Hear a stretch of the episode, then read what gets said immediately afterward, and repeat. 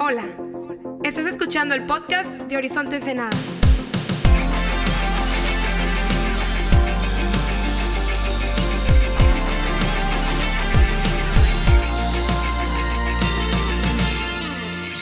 ¿Qué onda? ¿Cómo está Horizonte Mexicali?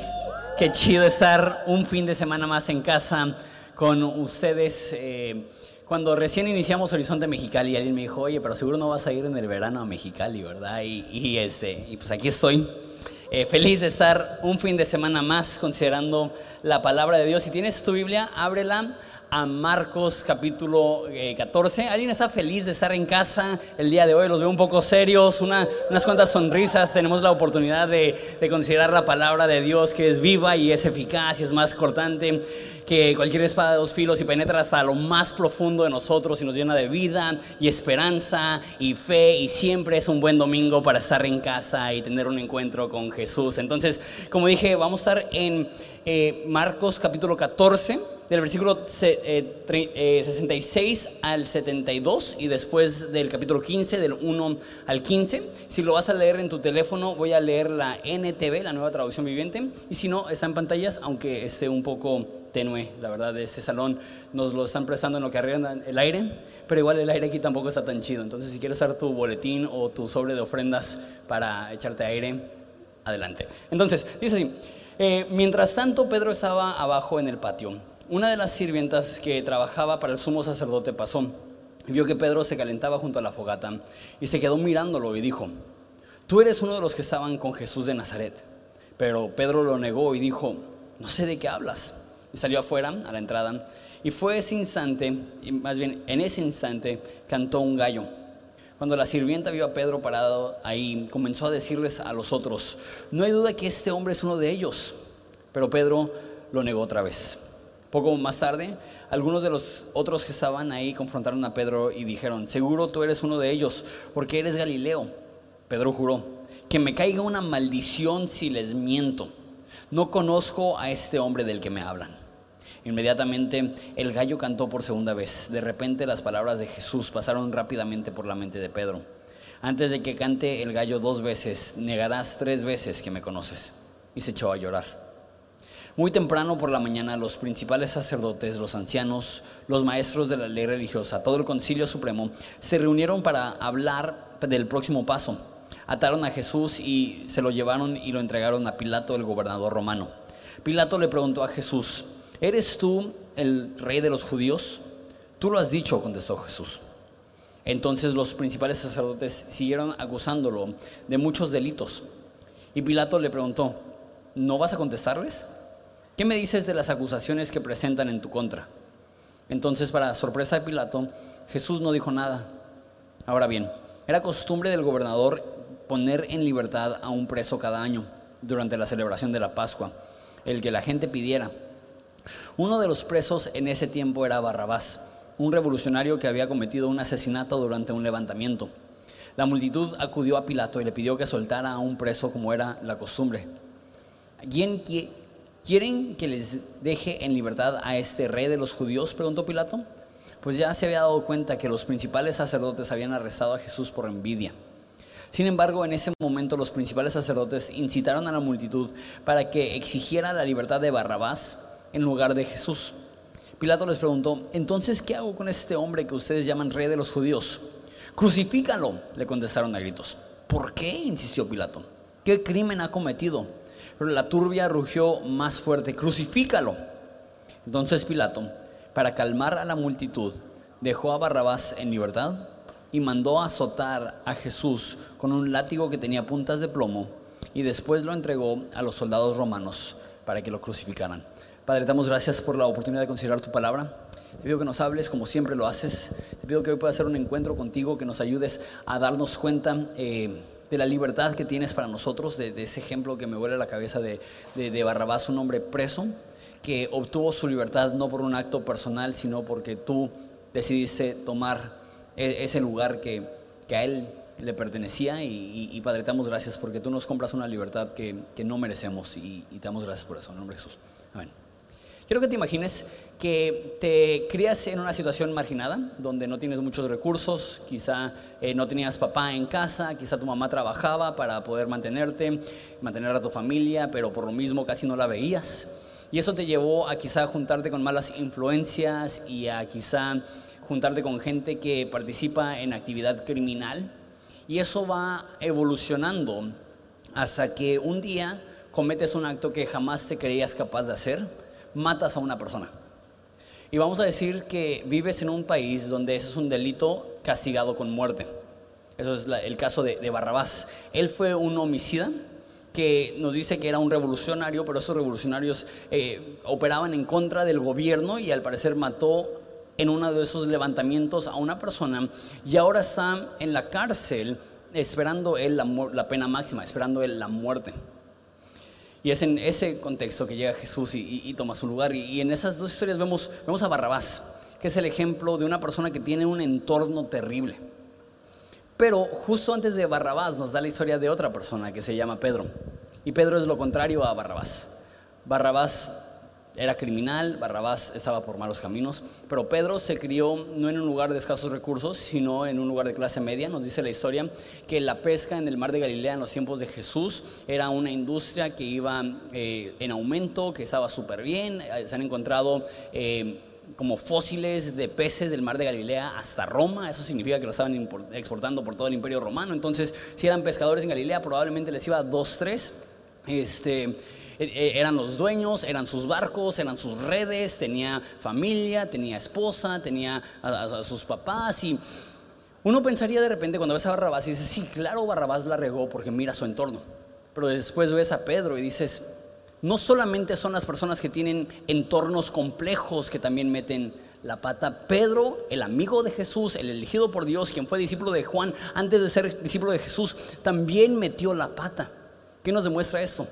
Realmente, más que nuestro entorno, hay algo en nuestra condición humana, en nuestro corazón, que nos lleva a tomar decisiones y hacer actos vergonzosos que nos lastiman, que lastiman a las demás personas, que nos colocan en un lugar complicado y la Biblia habla demasiado de esto.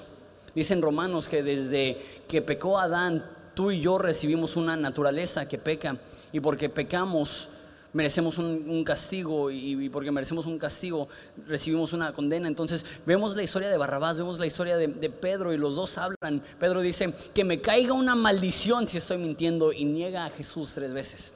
Vemos dos hombres que merecen ser castigados. Vemos dos hombres que merecen una condena. Vemos dos hombres que pecan, que son malos, que tienen problemas, pero son personas totalmente distintas. Lo que me encanta es que Jesús vino tanto para darle libertad a Barrabás, que lo vamos a ver en un segundo, y Jesús vino para darle libertad a Pedro. Jesús vino para que Pedro, tras su error, tras su pecado, es uno de los datos más locos, creo yo, de la Biblia. Muchas personas no consideran la línea de tiempo. Que Pedro niega a Jesús y la iglesia se inicia 50 días después en el día de Pentecostés. Pedro comete uno de los peores errores en la historia de la Biblia y 50 días después Jesús ya lo tiene predicando, Jesús ya lo tiene plantando la primera iglesia, Jesús ya lo tiene haciendo ministerio. ¿Cómo? ¿Cómo? Es porque Jesús vino a levantar a los caídos. Jesús vino a darle libertad a los oprimidos. Jesús vino a darle una segunda oportunidad a aquellas personas que jamás pensaron que iban a tener la dicha de tener una segunda oportunidad. Habiendo dicho esto, tengo cinco puntos basados en, esas dos historias, la historia de Pedro y la historia de, eh, Barrabás. el primer punto es que la cobardía es un pecado. Eh, detrás del pecado de la negación de Pedro hacia Jesús había un problema y eso es que era un problema de, cobardía.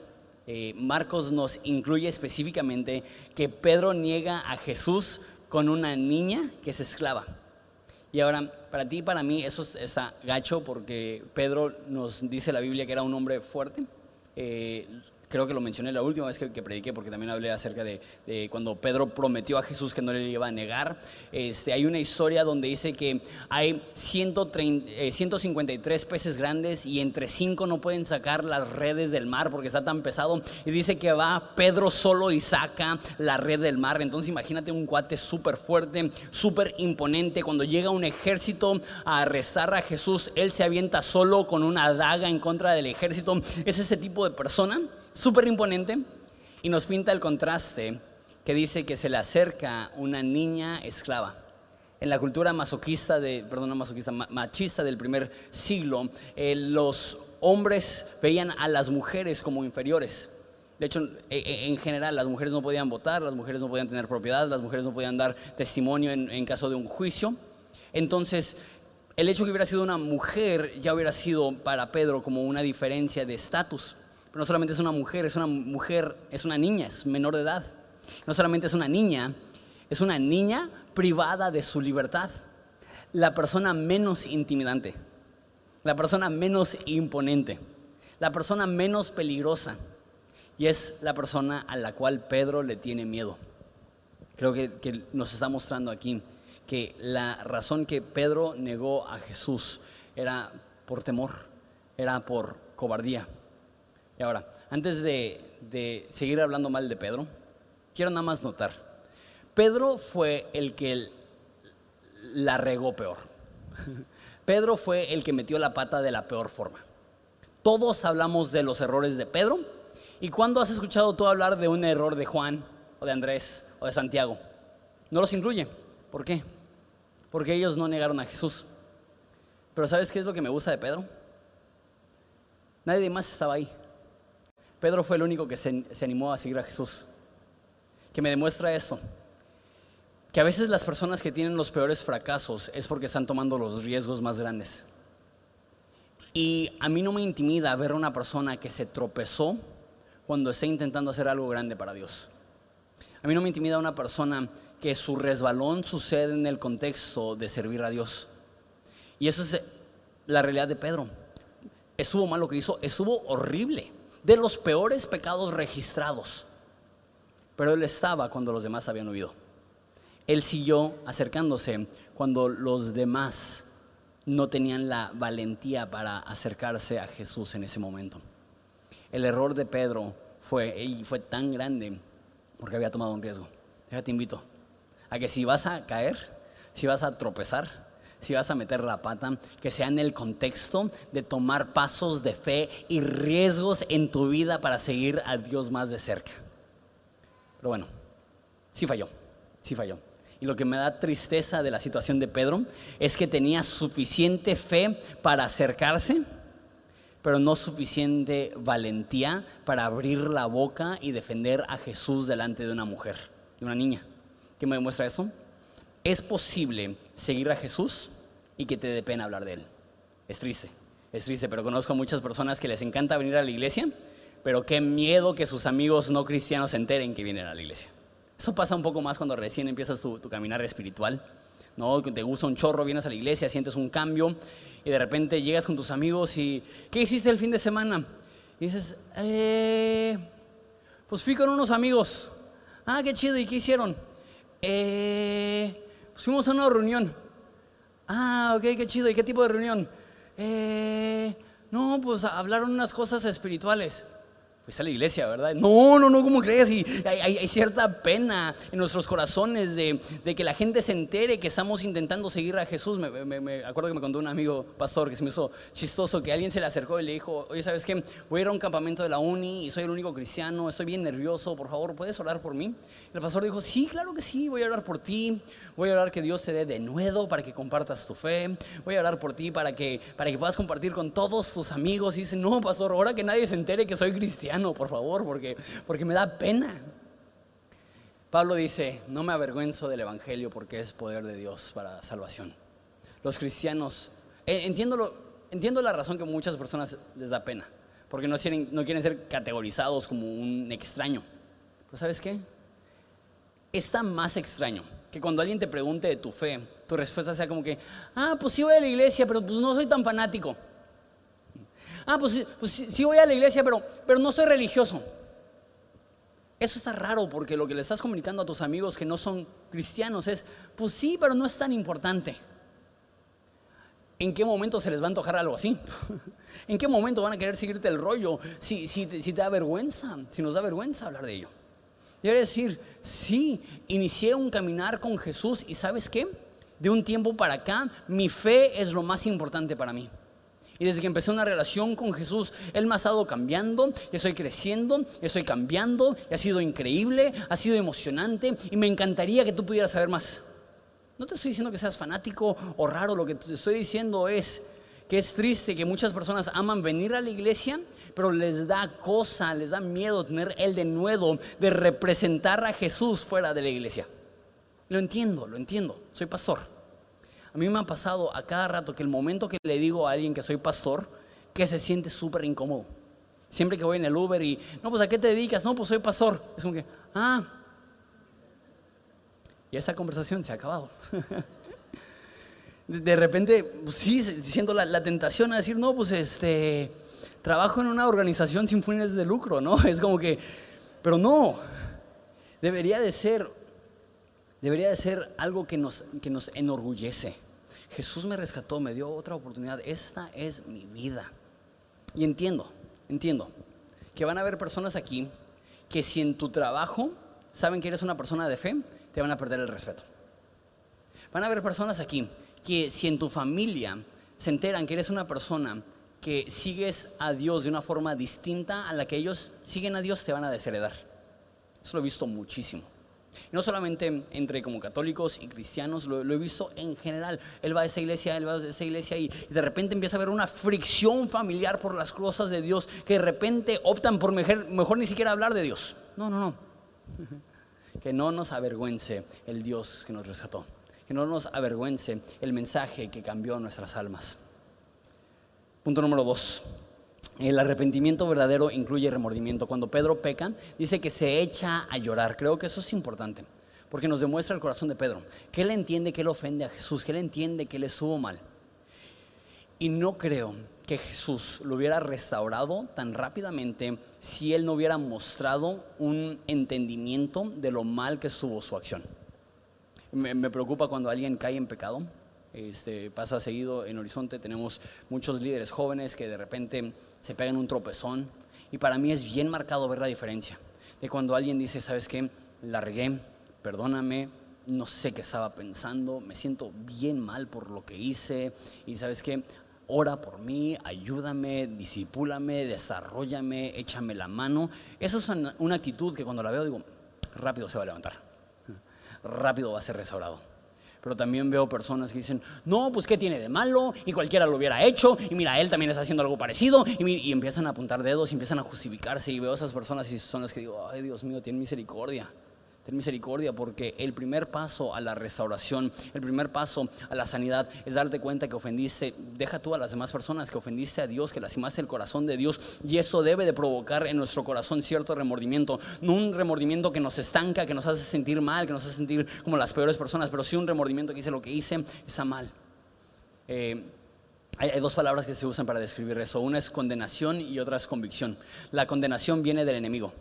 La condenación viene de Satanás. Cuando tú caes, la voz de la condenación dice, no vales nada, eres un inútil, jamás te vas a levantar. Ves, tú, tú bien sabías que no podías y, empieza a condenarte. Y la voz de la condenación te dice, no, pues ya para qué vas a la iglesia, no, pues ya para qué oras, ya para qué te juntas con tus amigos cristianos, ya para qué buscas ayuda, ya es un caso perdido. Si has escuchado esa voz últimamente, déjate digo, esa no es la voz de Dios. Esa no es la voz del Espíritu Santo, esa es la voz del enemigo que está aprovechando tu tropiezo para intentar apartarte del único que te puede sanar. Sin embargo, lo opuesto a la condenación no es que no te cale. Lo opuesto a condenación es lo que la Biblia llama convicción. Que te das cuenta, ay, la regué, ay, eso estuvo mal, ay, lastimé a alguien, lastimé a Dios. Pero ¿sabes cuál es la diferencia entre la condenación y la convicción? La condenación hace que te alejes de Dios la convicción te da el denuedo de acercarte a Dios. Esa es la regué, pero en Dios hay esperanza. Lastimé a alguien, pero en Dios puedo mejorar y ser una persona diferente. Sabes que jamás me creí capaz de hacer eso, pero yo sé que en Jesús sigue habiendo un futuro y una esperanza y esto no ha eliminado mi llamado, únicamente es un paso que tengo que procesar en el camino en el cual Dios me está puliendo para ser una persona más capaz de seguir sus órdenes, de seguir su deseo, de seguir su llamado. La voz del enemigo te hace sentir terrible por lo que hiciste la voz del Espíritu Santo te hace reconocer que lo que hiciste está mal, pero no te roba de la esperanza de saber que el plan de Dios sigue vigente para ti. ¿Cuál voz estás escuchando? Porque cuando caes las dos te están gritando. El Espíritu con el afán de restaurarte y el enemigo con el afán de destruirte. Y vemos a las dos personas que la misma semana cometen un error similar. Pedro, que es restaurado. Judas, que se quita la vida. ¿Por qué? Porque uno escuchó la voz del Espíritu que le dice, acércate. Y otro escuchó la voz del enemigo que le dijo, ya no hay esperanza. Hay otro e-, ejemplo similar en el Antiguo Testamento que es el rey Saúl que peca y se justifica y yo no hice nada y termina perdiendo el trono. Y David que mete la pata peor que cuando lo confrontan dicen, pequé contra Dios, pequé contra Dios. Y se arrepiente y Dios lo restaura y le da el regalo de que él sea eh, el portador del linaje del Mesías. ¿Por qué? No porque no se cayó, no porque fue perfecto, sino porque cuando cayó estuvo dispuesto, la Biblia dice, la tristeza de Dios lleva al arrepentimiento. No es malo sentirte mal cuando haces algo malo. Es malo quedarte estancado. Es malo dejar que eso se evolucione a depresión. Pero si te sientes mal porque hiciste algo malo, deja que eso mismo te motive a buscar a Dios, a acercarte a Dios. La condenación viene del enemigo, la convicción es sana. La tristeza que viene de Dios es sana porque nos lleva a acercarnos a Dios. Ok, eso es de, Pedro. Quiero hablar un poco más acerca de, Barrabás. Este, Barrabás, eh, su nombre significa hijo de papá. Y obviamente tú dices, no, pues todo mundo tiene un papá y así. Pero en esa cultura, era muy similar a la nuestra, que era común que alguien le pusiera a su hijo como su papá. Entonces, eh, no fue así conmigo. Mi papá se llama Juan y yo me llamo Jonathan, que es similar, pero mi hijo sí se llama Juan. Entonces, si mi papá me hubiera puesto a mí Juan, yo sería Juan Junior o Juan segundo y luego mi hijo tercero. Lo que hacían en la antigüedad es, en vez de decir Junior, decían Bar. Entonces, si yo me llamara Juan, yo sería Bar Juan. Entonces este hombre se llama Bar Abás, Abba de Abba, de arameo de papá, lo que significa es hijo de papá. ¿Qué significa? No es como hijo de papi, que como consentido, lo contrario. Hijo de quién sabe quién. No sabemos quién es su papá. O sea, eh, la, la, mamá quien andaba con varias personas, no tiene idea de quién es el padre, nace, nadie se responsabiliza. Y creo que incluye su nombre porque nos está dando una idea de su entorno, que me lleva a mi tercer punto. Como cuando hay padres ausentes, hay hijos lastimados. Me pregunto cuánto de la conducta de Barrabás se derivó de la ausencia de un papá en casa, de que no tenía un papá presente para corregir, para amar, para ser un ejemplo.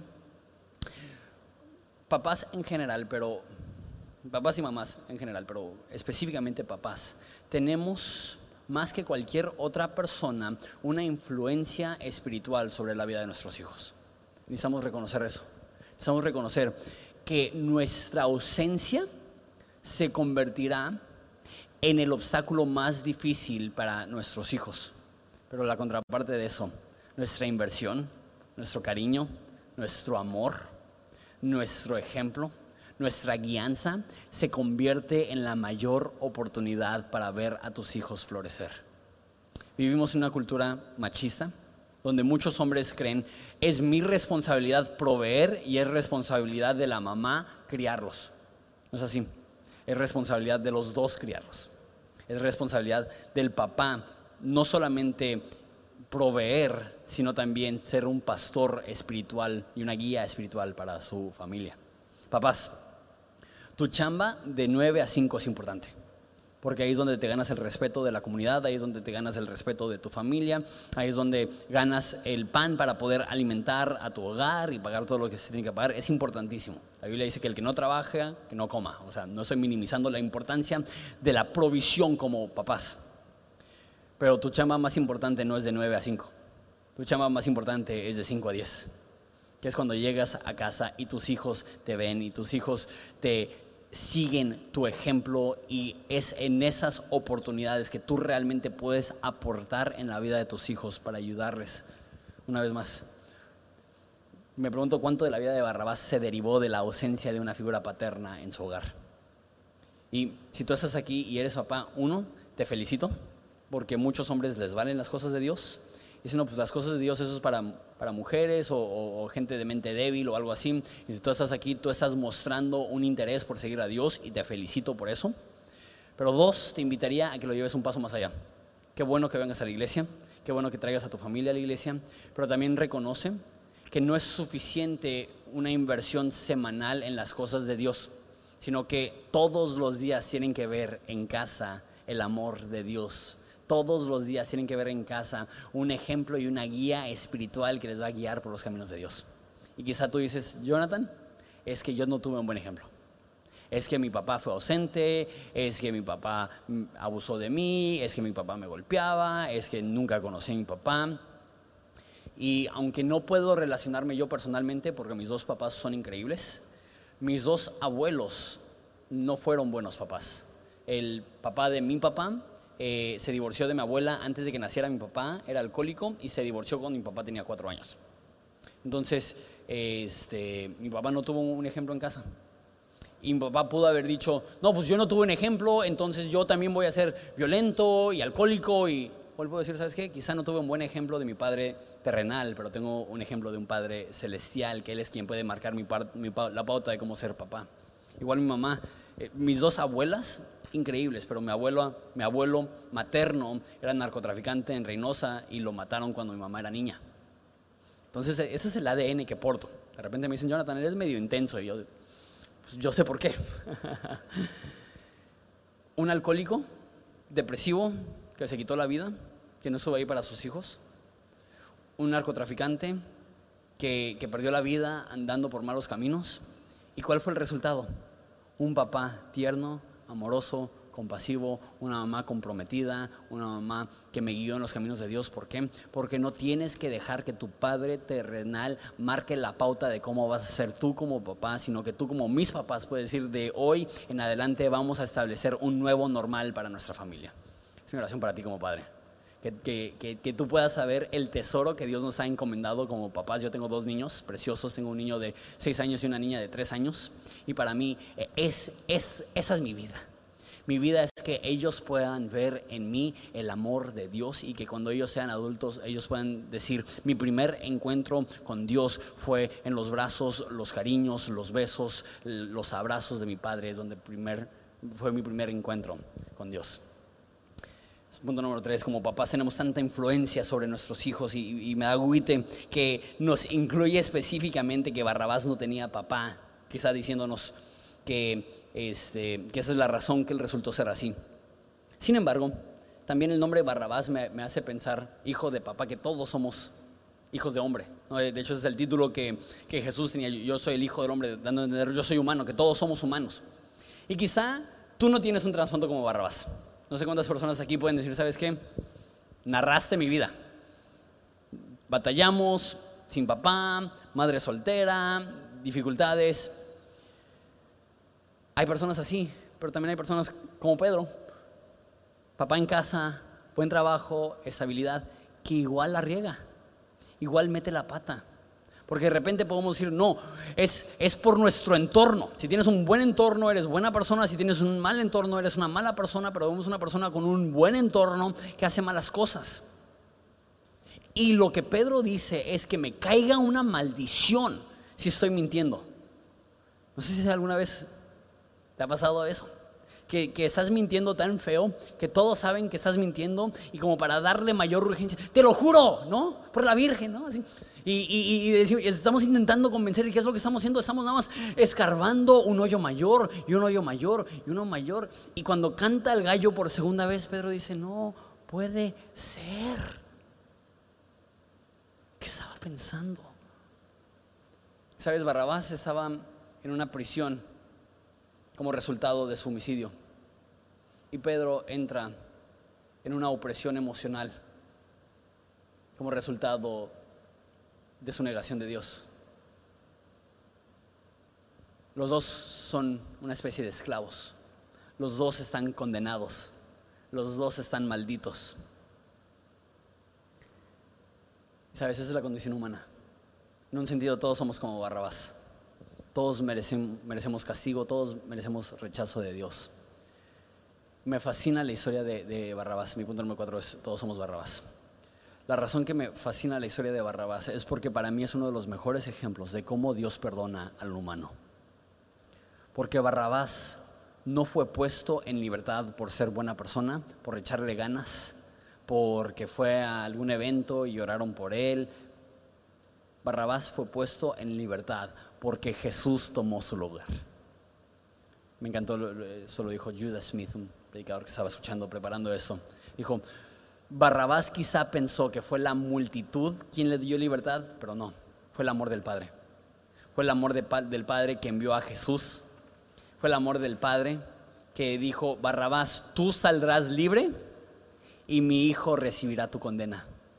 Esta es la historia, esto es el mensaje de la Biblia, que tú y yo merecíamos condenación, maldición, muerte, separación de Dios, pero en vez de Dios tratarnos de esa forma, Dios manda a su Hijo a morir en nuestro lugar, a recibir nuestro castigo, para que como Barrabás salió libre, así también tú también entras en libertad. Hay un versículo en Romanos que dice que no depende de quien quiere ni de quien corre, sino de Dios quien tiene misericordia. Escúchame bien, no hay nada que tú puedes hacer para ganarte el perdón de Dios, no hay nada que tú puedes hacer para ganarte la libertad, no hay nada que tú puedes hacer para merecerte eh, que Dios te, dé la libertad de estas opresiones.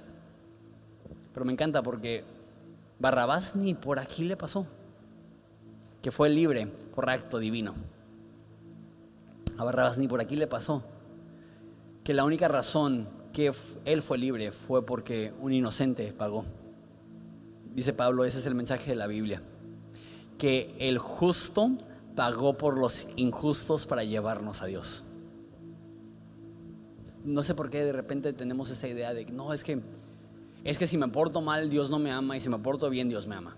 Y si le echo ganas Dios me ama y si de repente tropiezo pues Dios ya no me ama. Nunca ha sido así.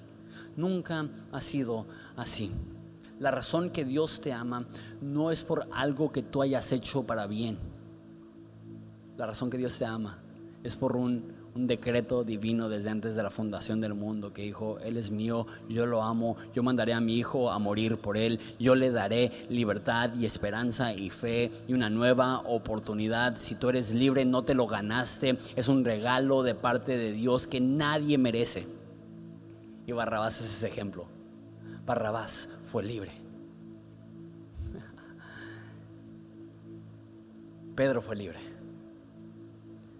a, los cuantos días de eso Jesús ya estaba con él, perdonándolo, restaurándolo. ¿Por qué? ¿Porque era inocente, Pedro? No. ¿Porque no hizo nada malo, Pedro? No. Porque Jesús en la cruz pagó sus pecados, pagó los pecados de Barrabás, pagó mis pecados, pagó tus pecados, para que tú ahora puedas experimentar una nueva libertad. Escúchame bien. Lo que te hace libre no es lo bueno que tú eres. Lo que te hace libre es el amor del Padre. Lo que te hace libre no es cuántas ganas le puedes echar. Lo que te hace libre es un decreto divino desde antes de la fundación del mundo que dijo, nada te va a separar de mi amor. Eso me lleva a mi quinto y último punto con eso terminamos. No solamente fue libre Barrabás, sino que fue libre de una vez y para todas. Dicen que había una costumbre que una vez al año le daban libertad a un reo.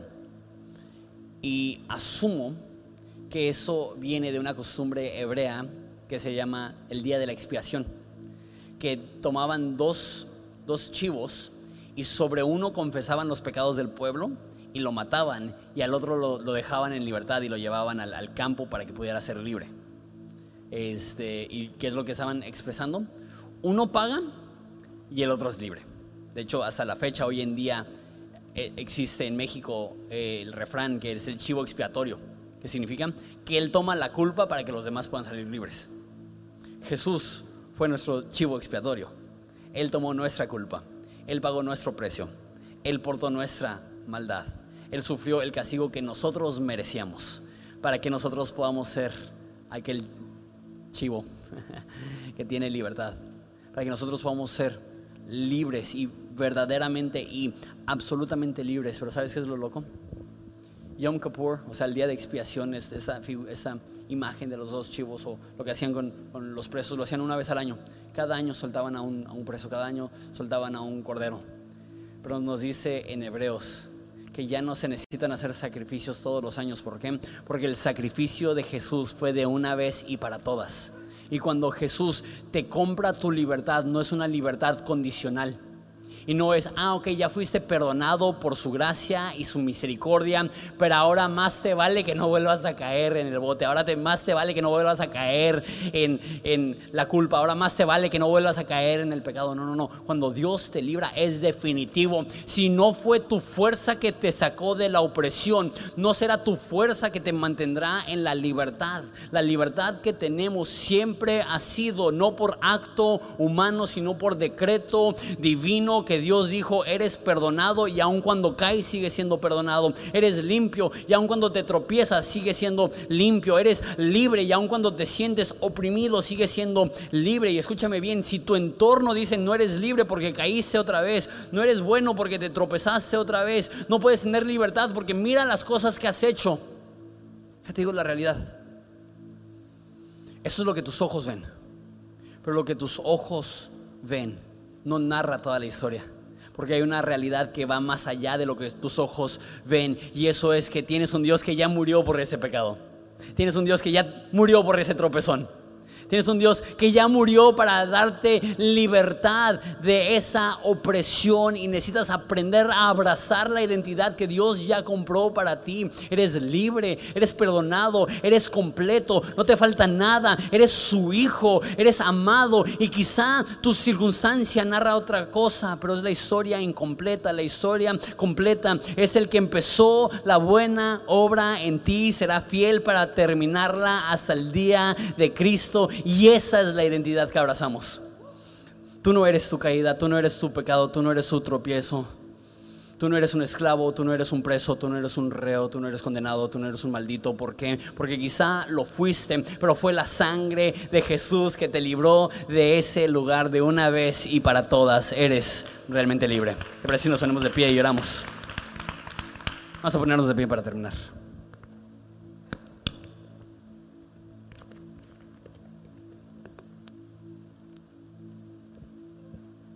Padre, te damos tantas gracias que aún en esa historia que vemos a un, a un preso y aún hablando con personas después del primer servicio y, y después de la reunión ayer en Ensenada, varias personas me dijeron, jamás había pensado que me hubiera identificado con Barrabás. Quizás simplemente pensábamos que era un ejemplo más de injusticia, que un hombre inocente es condenado, pero va más allá de eso. No solamente narra la injusticia que tuvo que vivir Jesús, también narra la gracia que tuvo el Padre. Que un hombre que no merecía la libertad obtuvo la libertad. Y esa es la historia de cada uno de los que estamos aquí. Hombres que hemos pecado, mujeres que hemos caído, personas que le hemos regado de mil formas y tú aún así nos amas y nos ofreces perdón. Ayuda a restaurar nuestro corazón. Que no cedamos ante la condenación que nos aleja de ti, sino que cedamos a la convicción que nos recuerda que lo que hicimos está mal, pero que nos impulsa a caminar a tu lado. Te amamos Jesús y queremos que eso sea tan real. Si somos cristianos, no lo somos porque le echamos ganas. Si somos cristianos, lo somos por regalo divino, por gracia divina. Y ayúdanos a estar agradecidos por eso. En nombre de Jesús. Amén. Vamos a adorar a Dios juntos.